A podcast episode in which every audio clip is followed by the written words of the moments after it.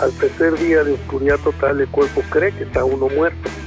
Descubrir el poder de self-pleasure. La idea, por ejemplo, de la eyaculación precoz es una idea totalmente humana. Que ella me esté haciendo el sexo oral a mí y me esté estimulando y masturbando y mientras yo te observo que tú la cometes a ella. La segunda temporada del podcast de Karina Velasco con el tema de tabú. En hablaremos de todas esas conversaciones que han sido prohibidas, de las que nadie habla, pero que todos queremos saber.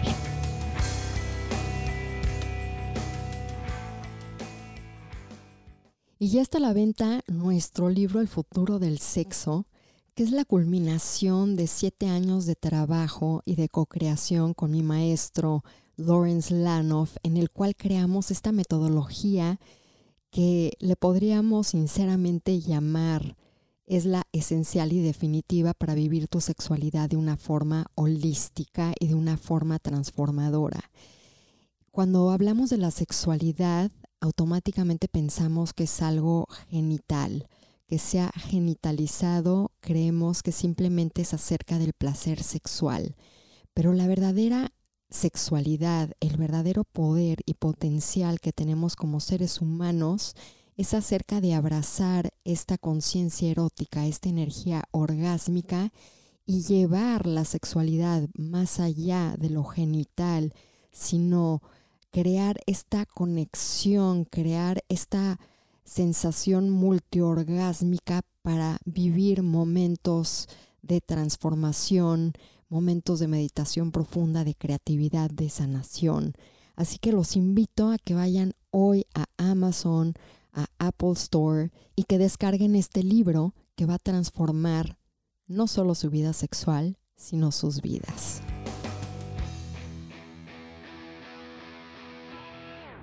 Hola, hola. Y hoy me da muchísimo gusto en este podcast tener a un gran amigo chamán, guía, profesor de yoga, sonorista. Y llevo yo más de 10 años haciendo temazcales con Javier Bautista.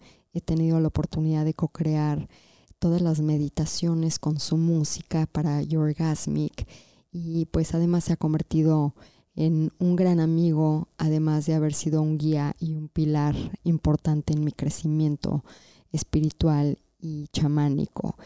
Y Javier tiene un entrenamiento de siete años en Jivamukta y Iyengar Yoga con Oscar Velázquez, otro gran amigo, y se dedica desde hace una década a distintas modalidades de sanación como Reiki, masaje tailandés, Ayurveda, Yangsu, psicología transpersonal y con Keith Downman en el budismo Doksen. Ha sido iniciado por tribus en Panamá y Colombia en inducir estados de trance y es miembro de la Asociación de Neurociencias Tlamaliscali, Amatlán, México. Es músico, artista plástico, viajero y psiconauta. Me da mucho gusto recibir hoy en este podcast a Javier y les pido que lo escuchen lo más alerta posible porque dentro de las palabras y la voz que tiene nos regala siempre sabidurías corporales que entendemos más allá de la mente. Así que les pido que respiren tres veces antes de comenzar este podcast, que cierren los ojos si no van manejando, que abran los oídos, que abran los sentidos y que reciban esta gran sabiduría de este gran maestro. Y qué gusto me da estar con mi queridísimo Javier Bautista. Y pues hoy vamos a hablar de un tema que es un tabú porque pues ha sido una narrativa inculcada sobre todo a los hombres, de que los hombres no deben demostrar sus emociones, los hombres no deben llorar, los hombres no deben de ser vulnerables. Y pues quién mejor que Javier, que con toda su experiencia y que ha trabajado con tantos hombres, pues nos platique un poco más acerca de este tabú que pues causa mucho conflicto y mucha confusión en los seres humanos que no demuestran sus emociones. Queridísimo. ¿Cómo estás, hermosa mía? Muy bien, yo feliz de que estés conmigo en este podcast porque siempre estamos haciendo otras cosas juntos como los breath flows y la música y las meditaciones y pues en esta ocasión que también te escuchen hablar de este, de este tema. Pero ¿cómo podemos comenzar?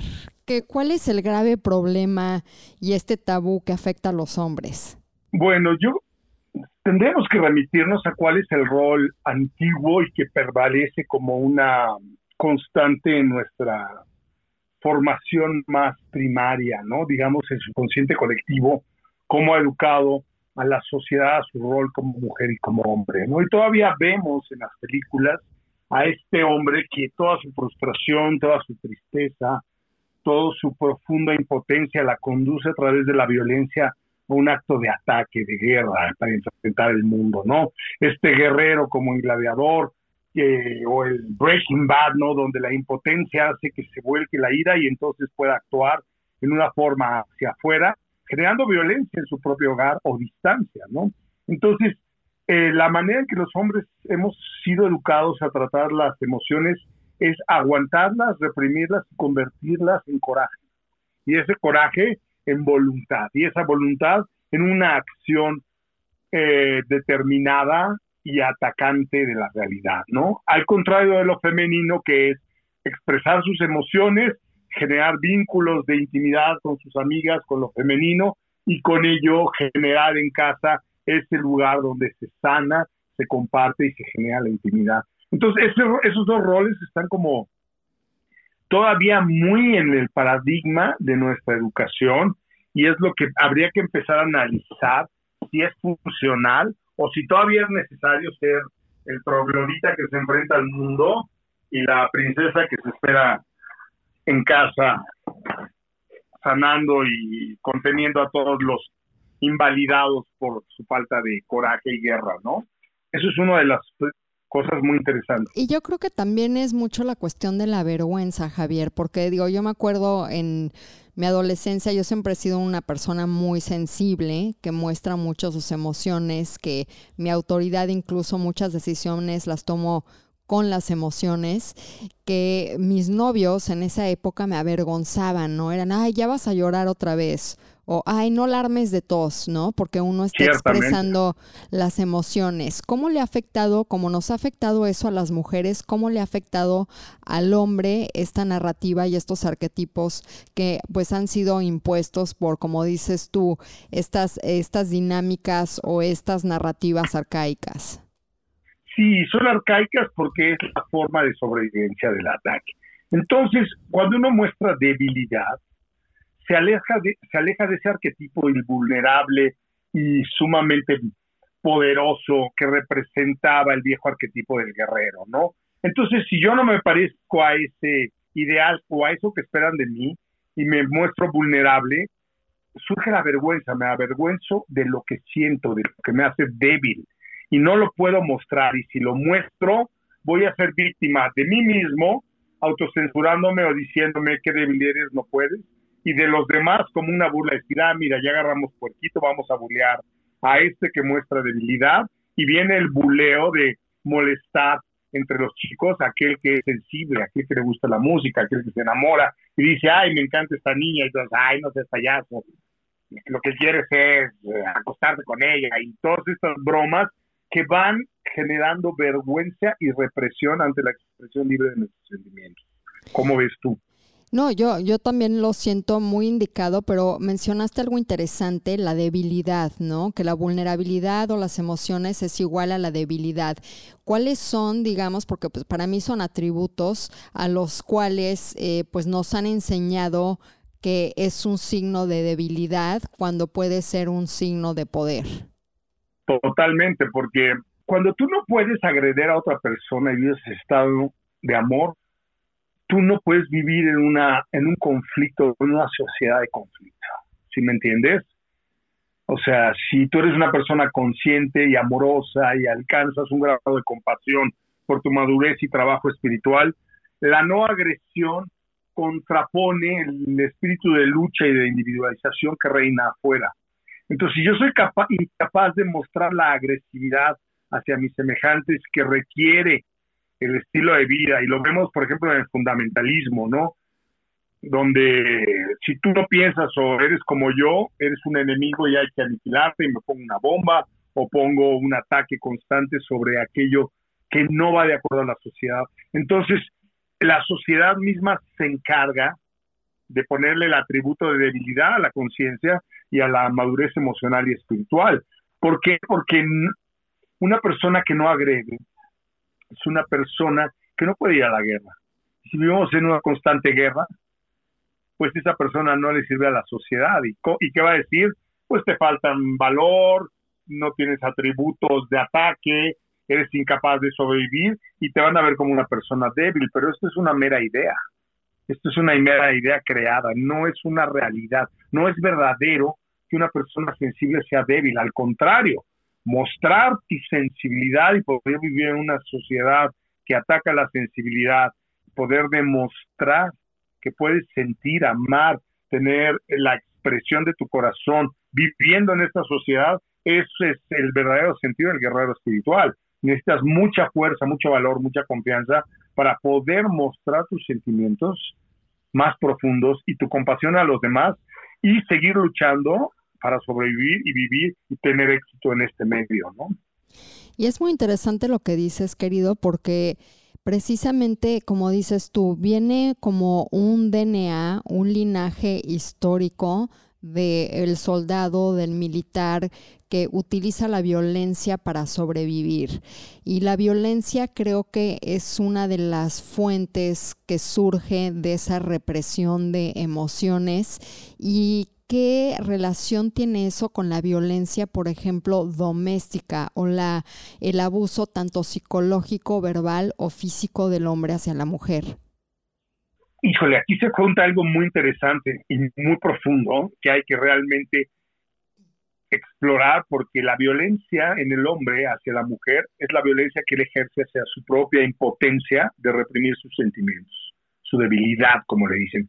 Entonces, como en, el, en la intimidad de la familia el hombre expresa su vulnerabilidad y ante la fuerza y la madurez emocional de su pareja, que una mujer normalmente tiene más, mayor conexión con su parte sensible por esta misma cuestión que se le ha delegado a lo femenino, la responsabilidad de los sentimientos y la compasión y a lo masculino, la responsabilidad de la lógica y el ataque. Entonces, cuando la lógica y el ataque llegan a casa y esa parte incompleta del ser humano busca expresarse, quien se expresa es un niño con pocas herramientas para manifestar sus sentimientos.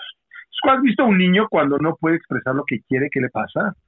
El niño se, enoja, hace rabieta y ataca y avienta el juguete. Eso es exactamente lo que le está pasando a ese hombre maduro que alcoholizado o cegado por una emoción no puede expresar, no tiene la madurez ni las herramientas para expresar lo que está sintiendo y lo traduce en una, una ¿cómo se llama? Una, una berrieta, ¿no? O sea, un, un, una berrinche, pero la fuerza eh, de ese berrinche del niño en un adulto es sumamente destructiva, porque no es lo mismo que aviente un juguete a que aviente un vaso, un plato o un golpe, ¿no? Y no es lo mismo que el niño te arañe el, pie a que un hombre agarre a bofetadas. Entonces, este niño eh, enojado se expresa a través de un cuerpo adulto y puede ser sumamente destructivo, ¿no? No, y muy destructiva también, eh, digo, la, situación, como dices tú, no nos enseñan cuando somos niños herramientas de inteligencia emocional o de cómo lidiar con nuestras emociones. Y ya vimos que el, el caso de la violencia doméstica es una de las avenidas, pero también yo creo que el sentido de eh, no tomar responsabilidad y culpar a los demás de tu situación, la que también eh, desata mucha violencia o mucho abuso psicológico. Sobre todo yo lo he visto en las mujeres con los hombres, ¿no? Eh, está una mujer e incluso está tratando de tener una conversación para que el hombre pueda ventilar sus emociones y en vez de que de ser algo positivo o algo productivo, lo que está pasando es que el hombre se enoja aún más. ¿A qué se debe eso? Claro, a mí me pasa, ¿no? Hay veces el hombre quiere guardar su dolor y trabajarlo en silencio, porque la herramienta que le han enseñado y que más ha usado es la represión. Entonces vive, su emoción, se aparta, se enoja, sale, estalla, va y pelea o algo, hace algo y regresa. No quiere enfrentar ni compartir su debilidad con su pareja, menos con su pareja. ¿Por qué? Porque su pareja representa su responsabilidad de ser el más fuerte, su responsabilidad de ser el proveedor, su responsabilidad de estar por encima de las debilidades para poder sostener a su familia. cuando esto no sucede, la frustración y la impotencia emocional surgen. Y entonces el hombre se siente expuesto en su debilidad. ¿Y qué es lo que pasa? Que se enoja para defenderse. Igual que el niño. ¿Y eh, al enojarse y defenderse, surge este alejar, acabas de mencionar, hacer responsable al otro de lo que está sintiendo. Entonces viene el ataque. Es que tú me atacas, es que tú me expones, es que tú no me valoras, es que tú no me respetas, ¿no? Cuando en verdad esto es lo que está experimentando internamente el hombre, no se está respetando en su debilidad, no se está respetando en su vulnerabilidad, se siente expuesto y entonces al no asimilarlo como una emoción personal, la proyecta y es algo que entonces puede atacar de, de, forma externa, ya sea verbal o físicamente, ¿no? Entonces, eh, proyecta como se proyecta en un saco de golpear, se le pone el rostro de alguien y empiezas a atacar ese saco como si fuera ese alguien, ese alguien es el mismo. Y el saco de golpear es la realidad. Y el hombre quiere golpear la realidad en su impotencia. Y entonces surge esta violencia manifestada, ¿no? Y, acabas de utilizar una palabra que escucho mucho, la impotencia. ¿Qué es la impotencia y cómo lidiar o cómo se provoca la impotencia? La impotencia surge, como su nombre lo dice, de la, de la falta de poder. Y el poder se expresa cuando actuamos. Entonces, cuando yo no puedo actuar en una, en una situación, cuando yo no puedo ejercer un cambio por mis acciones en la realidad, me frustro y surge la impotencia, no puedo actuar. Eso es parte de la malentendida debilidad, porque nos han enseñado que podemos lograr lo que queremos. No es cierto. Que puedes lograr todos tus sueños. No es cierto. Entonces, ¿qué vas a decir? Como no lo puedo lograr, no significa que no sea real, que no se puede lograr todo. Significa que soy débil. Significa que no he hecho lo suficiente significa que no soy lo suficientemente maduro o rico o agradable para juntarle y gustarle a esta persona y estar con ella. Se vuelve uno culpable de la impotencia, de la incapacidad que tenemos de resolver todas las cosas o adquirir todo lo que deseamos. Y entonces viene la represión. Nos sentimos que no hemos hecho lo suficiente o que no somos lo suficiente. Y al ver que no puedo cambiar la realidad, me frustro que la frustración es la invitación a la violencia, ¿no? Y, es curioso porque, digo, hablas de que somos incapaces y yo creo que tenemos esta incapacidad no porque seamos menos, sino tenemos esta incapacidad porque no hemos cultivado, cultivado esas nuevas capacidades. ¿De qué forma puede un hombre comenzar eh, digamos que asomarse a ver estas emociones y a entrenarse para poder sentir sus emociones y poder articularlas propiamente? Mira, hay tres cosas que el hombre tiene que recuperar. Su palabra, su sentimiento y su exposición. Entonces los círculos de hombres donde se sientan a hablar, el club de Toby famoso, tener un club de Toby es muy sano. Lo vemos en terapias como Alcohólicos Anónimos, donde el hombre en su debilidad, en empatía con otros que comparten la misma debilidad, se atreven a hablar de sus problemas, ¿no? Y se vuelve una terapia grupal. El club de Toby, los amigos juntándose, eh, ir al bar, el fútbol, son las formas en que el hombre habitualmente drena su cuerpo emocional y lo comparte con otros, sus amigos. Lo vemos en el típico borracho que es todo duro, se emborracha con sus cuates y empiezan los abrazos y yo sí te quiero, compadre, tú sí me entiendes, dan besitos y todo, ¿no? Entonces vemos que los círculos de hombres llevados en conciencia pueden ser una excelente forma de empezar a abrirte a expresar lo que sientes como hombre individuo, ¿no? Una vez que puedes tener la confianza de expresar con otros hombres, con otro círculo de hombres, expanderlo al círculo de lo familiar, que vendría a ser tu pareja, tu novia o la persona que esté soportándote emocionalmente, en el caso de si eres gay, porque hay gay muy violentos, ¿no? Estos problemas no tienen que ver con la sexualidad, sino con el alma. Entonces, siempre hay un rol en muchas relaciones donde en una relación gay también vamos a ver violencia y abuso y tiranía. Entonces, cuando logras en una relación hablar con lo que te hace vulnerable o toca tu vulnerabilidad, que es tu pareja, viene el segundo salto, empiezas a compartirlo y a, limpiar tu palabra. Empiezas a comunicar tu, interior, tu sentimiento ante aquella persona que tiranizabas, pero que en verdad es la que marca y te hace ver tu vulnerabilidad. Cuando puedes sentirte y te permites estar vulnerable ante las personas que, en las cuales depositas tu amor, tu confianza y tu poder, entonces empiezas a sanar de una forma muy importante esa represión de tus emociones y con ello la expresión de tu vulnerabilidad y de tus sentimientos, ¿no?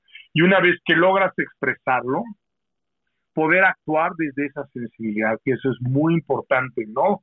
Abrirte un poema, abrirte un atardecer, expresar lo que es bello, expresar lo que es sensible y compartirlo como parte de la vida diaria, al igual que como compartes una chela, compartes un mezcal, comportar, eh, compartir un buen atardecer, compartir una buena meditación, compartir algo que hace mucho el hombre, querer escuchar a la pareja y decirle qué hacer cuando la pareja lo único que le está diciendo es escúchame para que sepas cómo me siento, no te pide una solución, escuchar.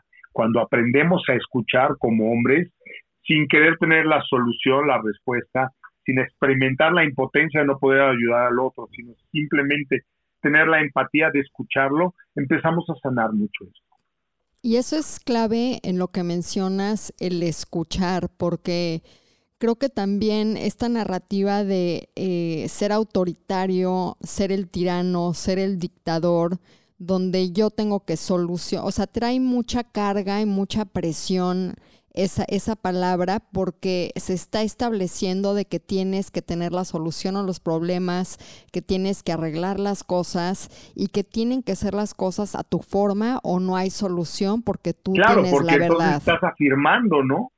estás afirmando que tú te las sabes todas y es una presión enorme que acaba estallando como una olla presto y que si no le pones el tapón estalla y, y riegas violentamente todo tu interior en un estallido volcánico hacia tus relaciones, hacia tu trabajo, hacia las cosas que amas.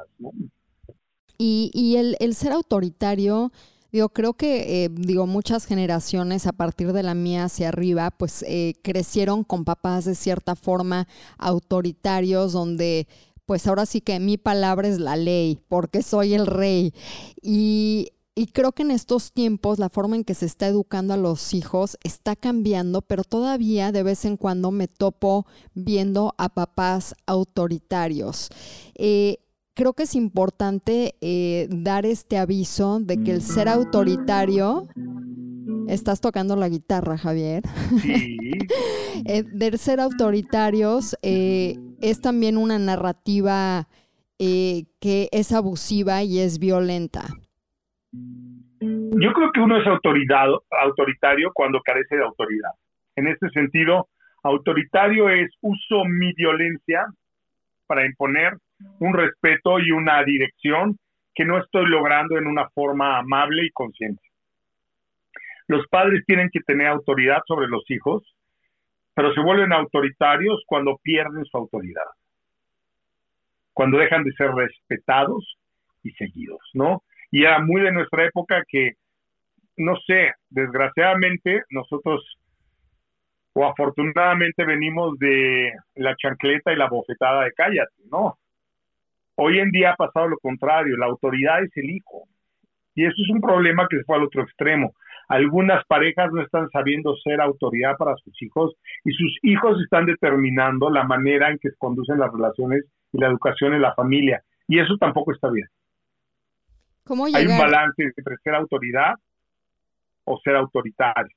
Pero definitivamente hay una responsabilidad de que el que transmite, por alguna razón, es el líder del clan, de la manada, y tiene que madurar para ser un líder sano, un líder amoroso, sea el líder de lo masculino, el padre, o el líder de lo femenino, la madre, lo que conlleva una, a una responsabilidad en la autotransformación y en el constante crecimiento como individuo para adaptarte al presente de las diferentes etapas de la relación y de la educación de los hijos, ¿no? Y hablas de la Entonces, madurez. sí entiendo muy bien tu punto Sí. de autoridad, autoritario, pero creo que lo autoritario surge cuando se pierden las herramientas de ser una autoridad. Y eso es parte a veces de la inmadurez emocional. No tengo madurez en mis emociones, entonces uso la violencia para eh, hacer que me quieran, hacer que me valgan, hacer que me respeten, hacer que me hagan caso, ¿no? Entonces viene la forma primiginia de reacción que es a, las buenas o a las malas porque yo soy más que tú, ¿no?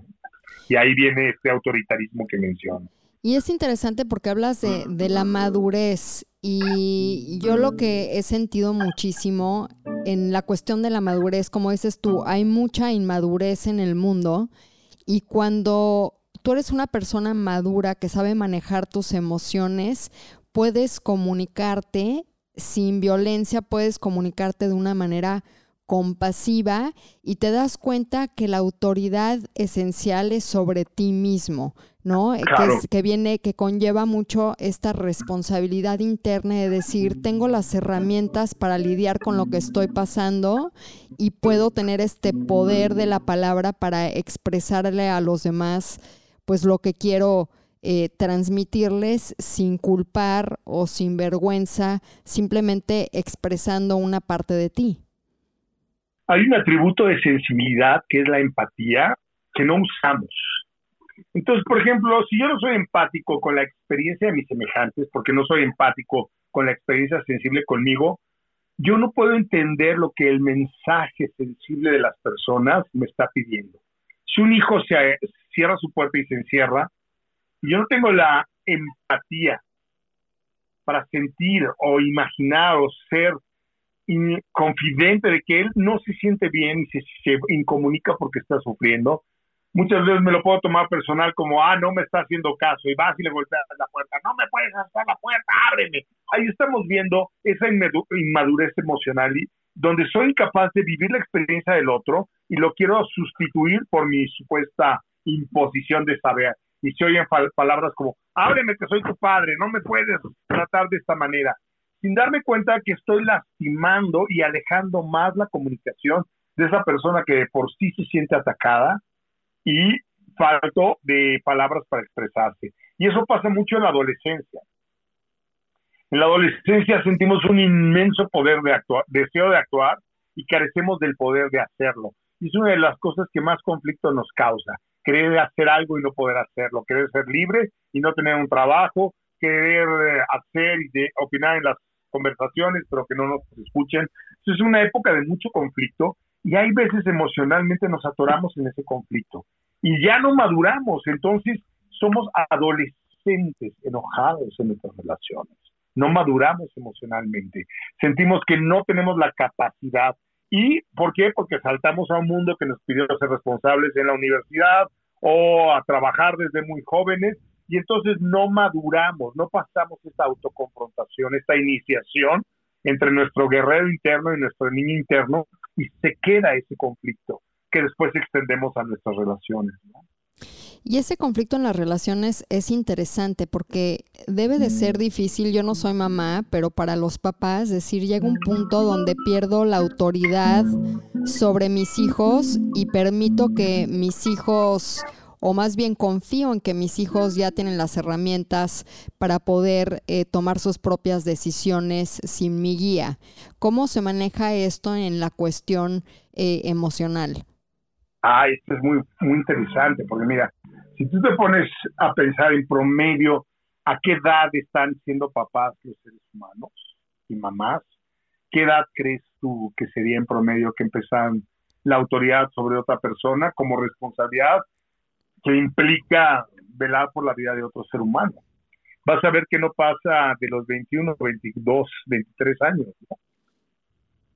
Aunque hay gente que ya se casa más tarde, hay gente que tiene hijos muy jóvenes. Entonces, hay un promedio, pon tu 25 años. Cuando sales de la universidad y tienes tu chamba, si es que estudiaste y si es que tienes chamba, pero en promedio tú has estado respondiendo a los mandatos de la sociedad y cuando la sociedad te puedes mover más o menos, estoy listo para tener una familia. Entonces, estás listo socialmente, pero mucho del trabajo de maduración emocional ha estado postergado por todas estas responsabilidades que te llevaron a la vida adulta y entonces a los 25 años vas a empezar primero con mucho amor a transmitirle a este ser que recibe todo de ti pero el conflicto va a suceder unos 10, 12 años después, ¿no? Cuando entra la de adolescencia. O sea, a los 35 años vas a tener la presión del, de la sobrevivencia, los cambios sociales, el aburrimiento y la constancia de la vida diaria, más la opinión que muchas veces tus hijos van a traer esa medicina que necesitas oír. La, eh, eh, no son como tú esperas, no piensan como tú quieres demuestran su carácter, entonces viene un conflicto en lo familiar.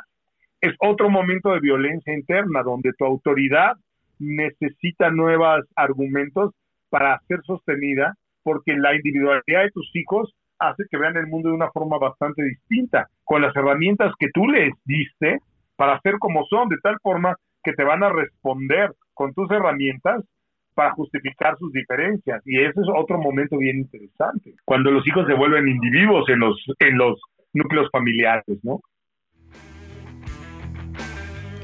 Y gracias a todos por sus comentarios, por sus mails. Se me ha preguntado que cuándo vamos a tener de nuevo un curso vía Zoom.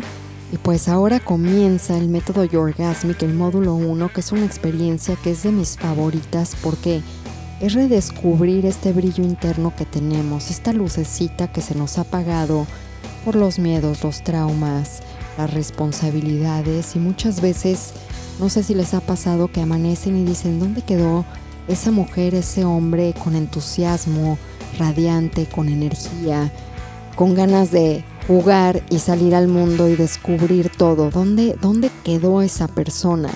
Y lo que hacemos en el módulo 1 es reconectarnos con esa esencia, con quienes somos, y utilizamos este poder sexual, esta energía orgásmica, pero de una forma para volver a despertar a esta persona, para transformarnos y sanar.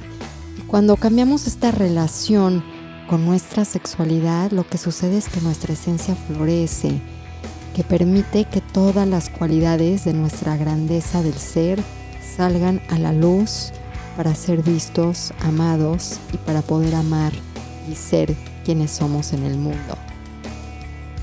Y este curso consta de cuatro semanas, todos los jueves, una hora y media. Se pueden inscribir ya en yourgasmic.com. Y Javier, en, estos casos donde hay tantos divorcios, hay donde hay tantos problemas de pareja por falta de comunicación, eh, ¿cómo se puede manejar de una forma más consciente la problemática y encontrar las soluciones? Porque digo, incluso yo he visto muchas mujeres que se han divorciado y, bien dicen el, tema de que el hombre te quiere chingar y la mujer te quiere quitar. Ok. Mira, este, en los casos que has visto de divorcio, eh, ¿qué observamos cuando una mujer se separa? Para empezar se queda con la responsabilidad de los hijos mm. en cuanto a tiempo y espacio, ¿no? Entonces, obviamente, eso es una presión extra. El hombre se divorcia de los hijos y de la mujer. La mujer solo se separa, porque no se divorcia del todo. Tiene a los hijos y tiene la responsabilidad de mantener a los hijos.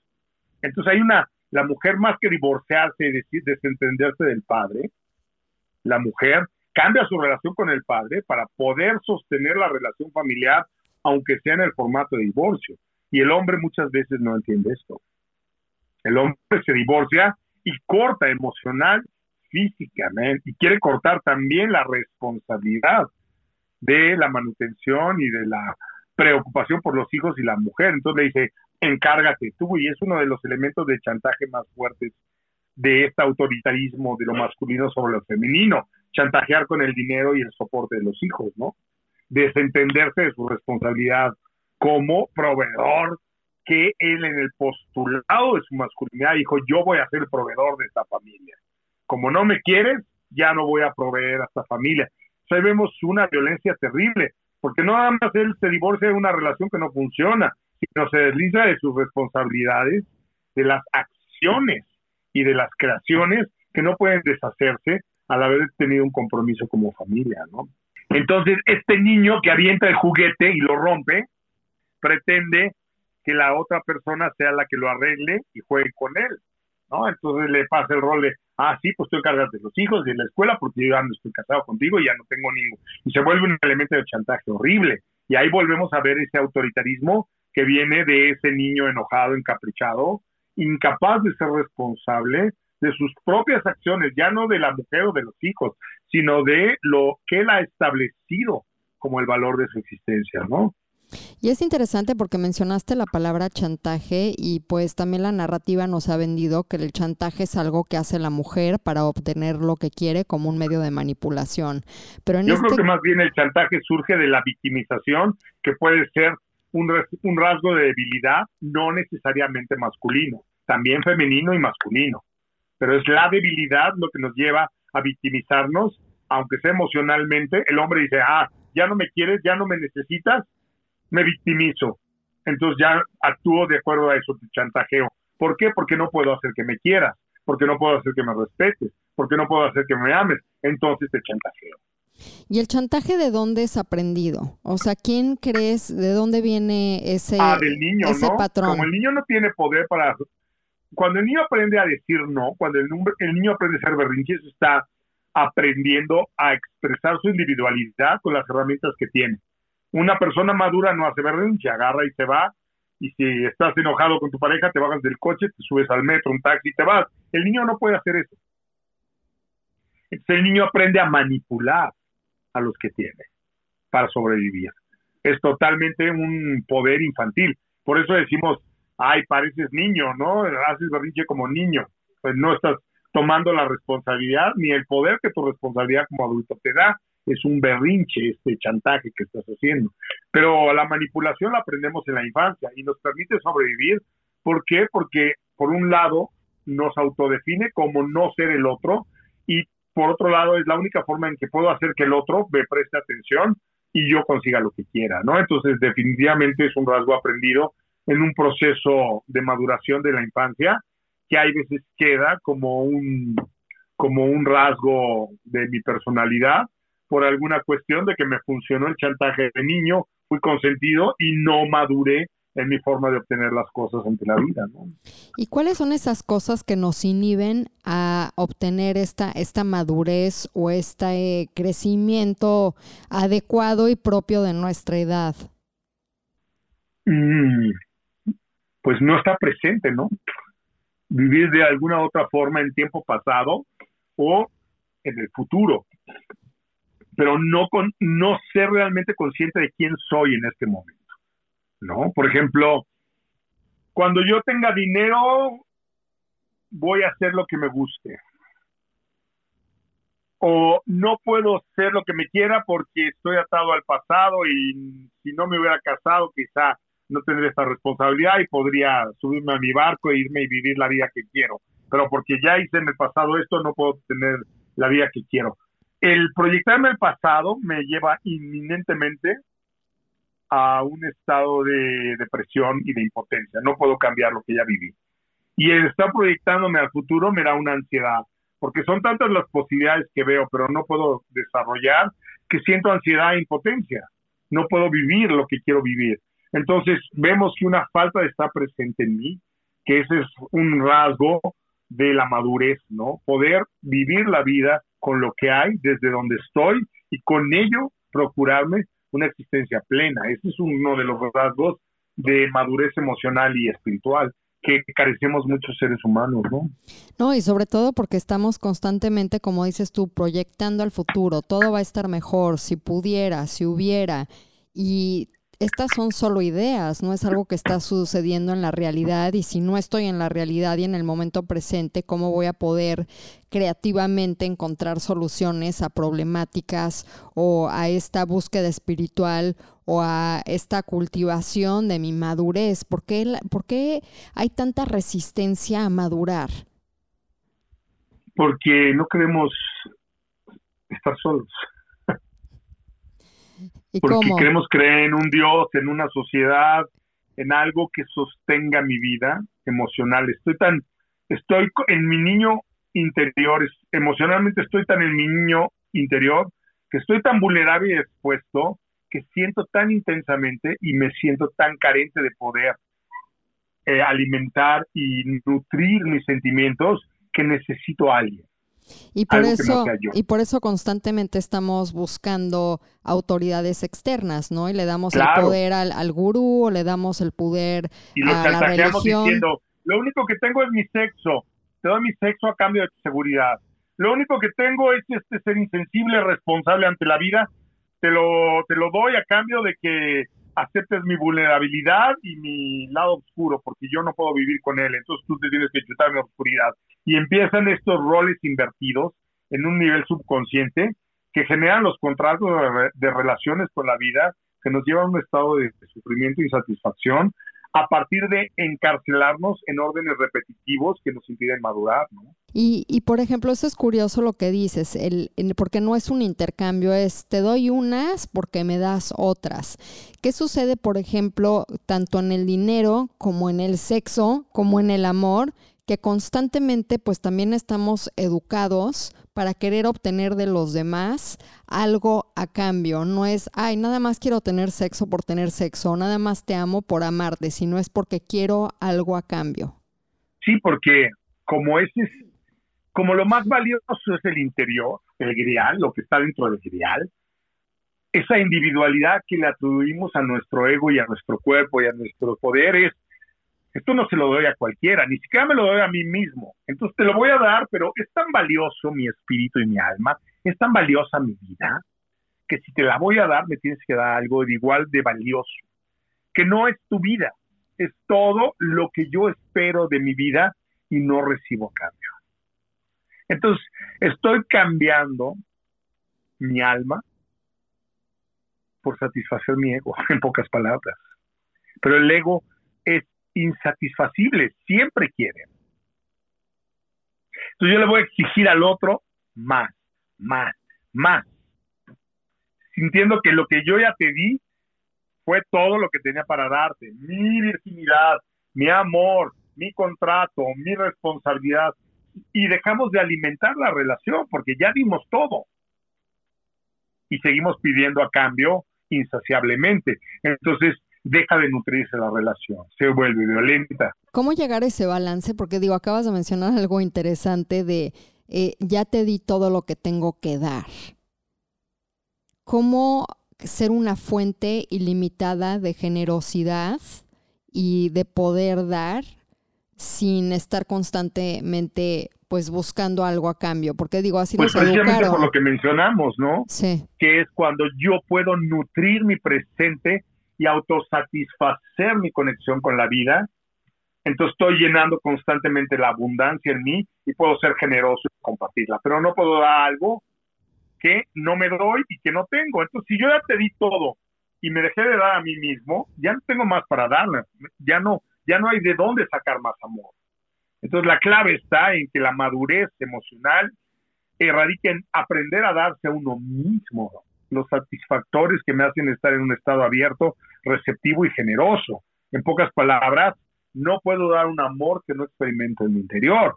Y ese amor es una relación con mi ser interior, con mis anhelos, con mis sueños de paz y armonía. Tengo que volver a conseguir o lograr, si nunca lo he tenido, esa armonía interior que me permita amar mi vida por quien soy, no amar la vida por lo que me ofrece, ¿no? Y desde ese espacio no hay impotencia porque ese es precisamente para mí el poder personal, esta capacidad de decir yo me puedo nutrir a mí misma, amarme, llenarme estos vacíos energéticos o emocionales a través de pues herramientas de autodescubrimiento o a través del placer o a través de terapia eh, o a través de arte, ¿no? Que son cosas que me pueden llenar a mí para después poder compartir más de mí. Sí, definitivamente. Aquí lo sensible me va a mostrar lo que me hace sentir bien. Cuando yo tengo dolor y me abro al dolor, voy a aprender a descubrir lo que sana mi dolor. La medicina está dentro. Entonces, si mi dolor es que no fui la bailarina que quise y entonces, como no pude hacer lo que quería, me dediqué a esto otro, pero tengo todavía el dolor y el sufrimiento de no haber logrado lo que mi alma me impulsaba a hacer, que era moverme, bailar.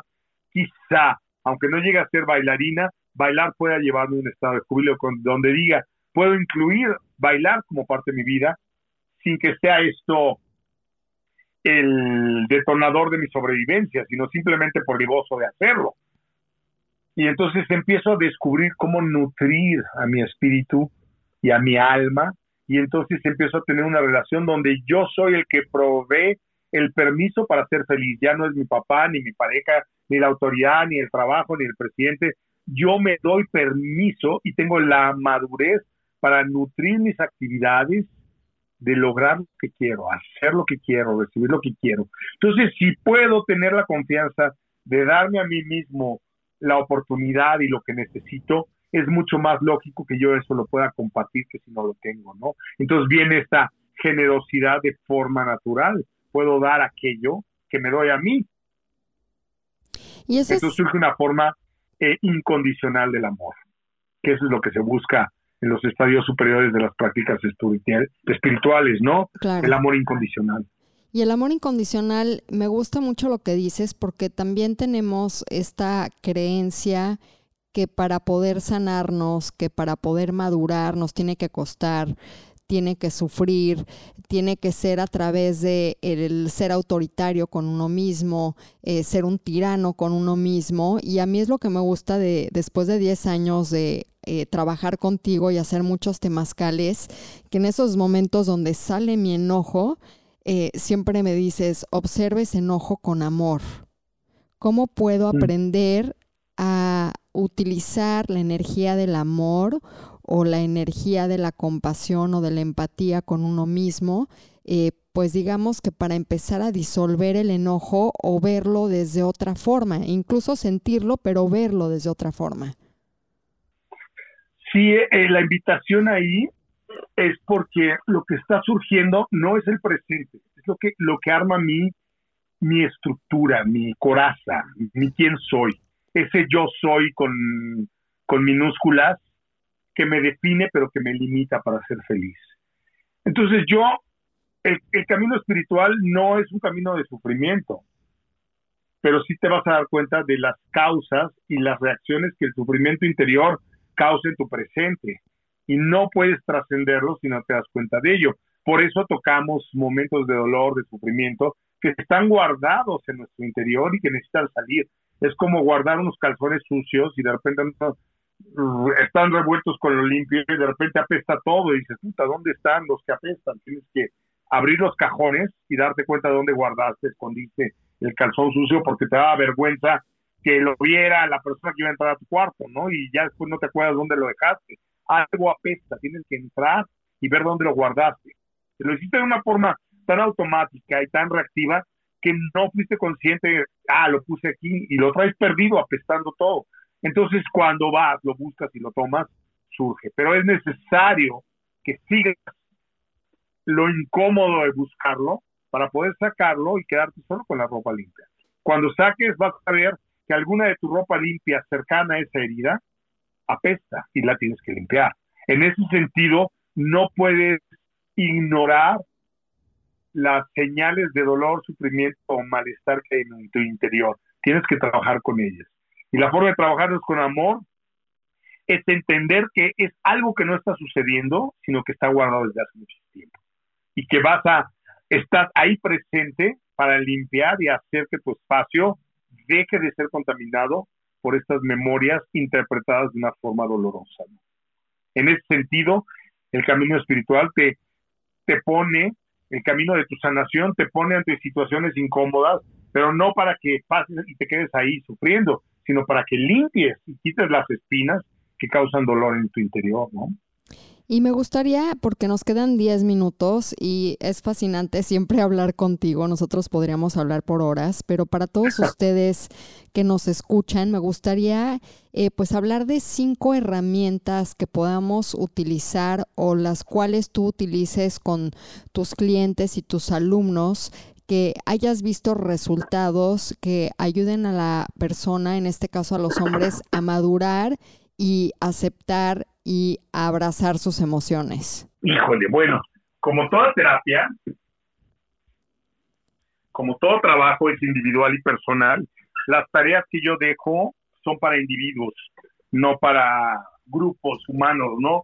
Entonces, es difícil dar una fórmula mágica que sirva para todos de trabajo.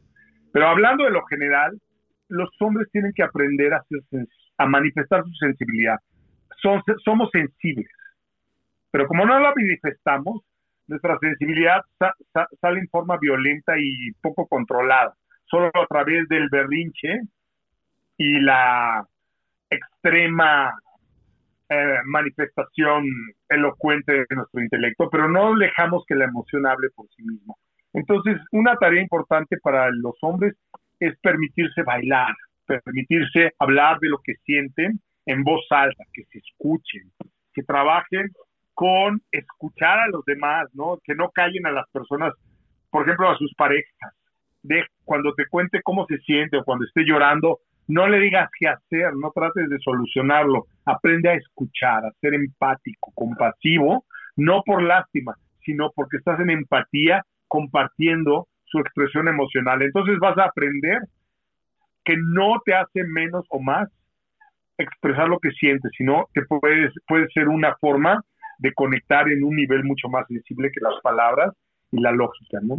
Eso es importantísimo para el hombre. ¿Y por qué bailar? Porque digo, en, en, mi experiencia personal, las emociones es energía en movimiento y cuando bailo, como que permito que se mueva esa energía que a lo mejor reprimí, la tristeza que tenía de la semana antepasada porque sucedió algo que no me permití llorar, pues a la hora de estar moviendo el cuerpo o incluso eh, de hacer ejercicio, permito que salga esa emoción.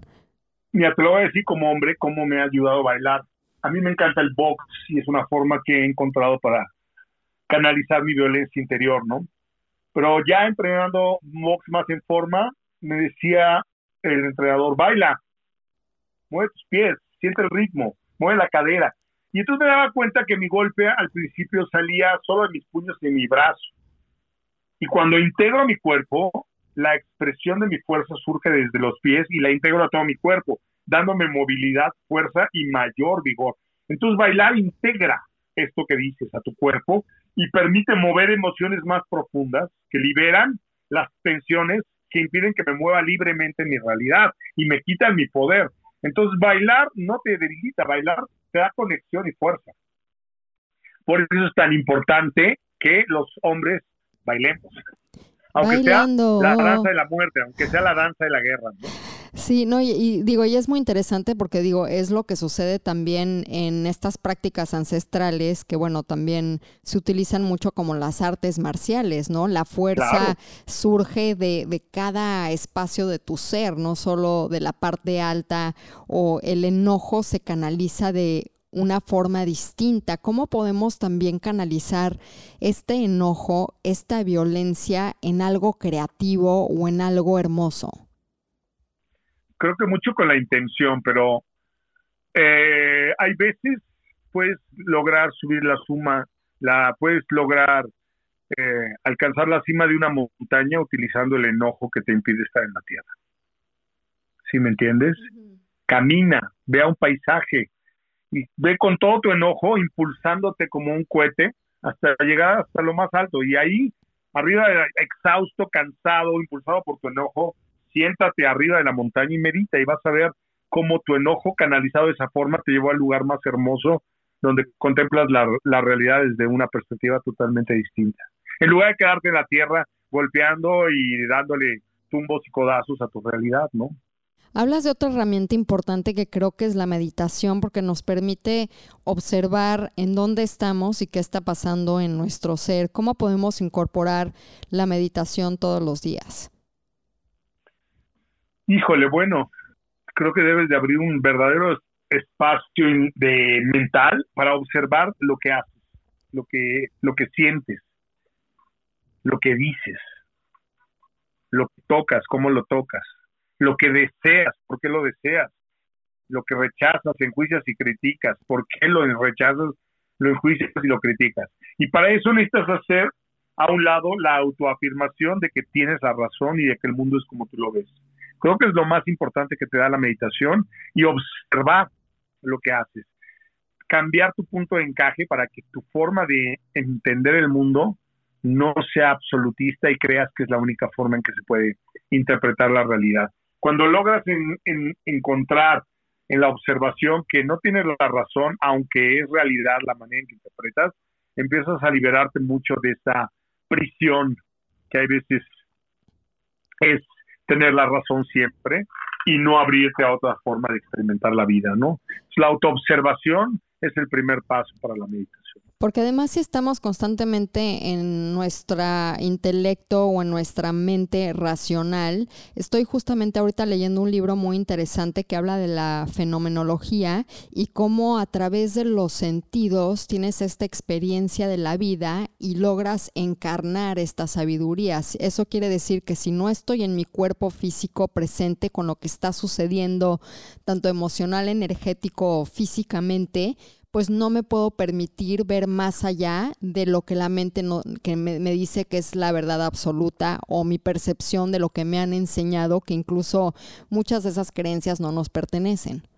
Exacto, porque la meditación empieza por observar lo que es y lo que hay, no lo que no está y lo que no es. Entonces muchas veces queremos imaginar cosas cuando meditamos, pero lo único que estamos es alimentando la creación de nuestra mente. Lo primero que tengo que observar es lo que soy tal como soy, lo que está pasando tal como está pasando. Aprender a ver mi realidad y lo verdadero de mi realidad. Entonces, observar lo que hacemos, lo que sentimos, lo que decimos, es el primer paso para transformarnos y abrirnos a esto que es la meditación. ¿no? ¿Y cómo dejar de rechazarnos? La capacidad de observarnos. Claro, creo que una también de las, de las cosas que causa mucho enojo o confusión o caos emocional es el rechazo. Pero si me rechazo yo a mí mismo o a mí misma, ¿cómo pues me afecta también el rechazo de los demás? ¿Qué podemos hacer eh, pues para ver el rechazo con otro lente? Ok, el rechazo es la aceptación de que soy inadecuado para aquel que me rechaza. ¿No? Si alguien me dice eres tonto, feo, vete de aquí, acepto que soy tonto, feo y me alejo, ¿no? Pero si yo no me identifico con las razones por las cuales soy rechazado y puedo observar que no soy tonto ni feo, sino simplemente para esa persona soy tonto y feo y que es válido que sea tonto y feo para esa persona, me puedo alejar sin que esa persona se quede con mi autoestima. ¿Sí me entiendes? Totalmente. el rechazo es la aceptación de lo inadecuado que soy para el otro hacia mí mismo. Pero si yo simplemente entiendo que el otro me rechaza porque soy diferente a lo que él espera o necesita o quiere, me puedo alejar sin que esa persona se quede con mi autoestima. Mm. Para yo tener la fuerza de esto, necesito tener mi autoestima fuerte. Y eso solo lo logro haciendo las cosas, manifestando aquello que me propongo de mi vida sin el permiso y sin la aceptación de los demás. Una validación interna. Es a través de mis acciones, ¿no? Entonces, si yo logro hacer ese cuadro que quería, ir al gimnasio y bajar esos cinco kilos que quería, si logro pequeñas cosas en la vida, se va a ir autoafirmando mi confianza y voy a necesitar cada vez menos la aceptación del otro. Y por eso las pequeñas cosas todos los días cuentan. es que es un mala. Todos los días hacemos acciones que nos pueden llevar a la repetición del karma o a construir un dharma de nuestra vida, ¿no? Que es repetir los actos del pasado una y otra vez o hacer pequeñas acciones que me liberen de la repetición y volver a mi presente. Así es, y a todos ustedes ya saben que las pequeñas acciones hacen gran la, gran diferencia. Y mi querido Javier, ya para cerrar, porque se nos fue el tiempo volando, siempre contigo es increíble platicar. Me gustaría pues que nos dieras eh, pues tu, tu, información para todos ustedes que estén interesados. Eh, Javier hace temazcales, hace yoga nidra, yoga, eh, toca música medicinal, terapias, eh, bueno, eres, es un estuche de monerías. Es un mono con estuche. es un mono con un estuche con todos los lápices de todos los colores que se puedan imaginar. Este, pues mira, es muy fácil, me pueden seguir como Javier Bautista en Facebook, Javier Bautista 66 en Instagram, tengo en YouTube el canal Sadaka, Javier Bautista Sadaka, S-A-D-A-H-A a uh -huh. y mi WhatsApp es 55 39 03 66 36, el número de México. No, Entonces, es, cualquier cosa, pues aquí estamos. No, y además, si se pueden dar un temazcalazo con Javier, en verdad llevo 10 años temazcaleando con él y no hay mejor, no hay mejor que conozca en el mundo. ah, qué linda. Bueno, pues sí, es un trabajo ahí profundo, continuo y honesto para nuestra sanación, entonces pues también están invitados. En esas estamos, mi querido, muchas gracias. Karina Linda, besote, gracias. Gracias a ti y gracias a todos ustedes, nos vemos a la próxima. Bye. Y les quiero platicar hoy de el matcha, que es una de mis cosas favoritas del mundo y contarles la historia porque realmente es muy interesante para saber lo que estamos consumiendo. Este matcha está hecho a partir de la planta de té Camellia sinensis, que crece en las montañas de Japón porque Japón tiene el clima y el suelo adecuado para que estas hojas de té que se producen sean de la mejor calidad.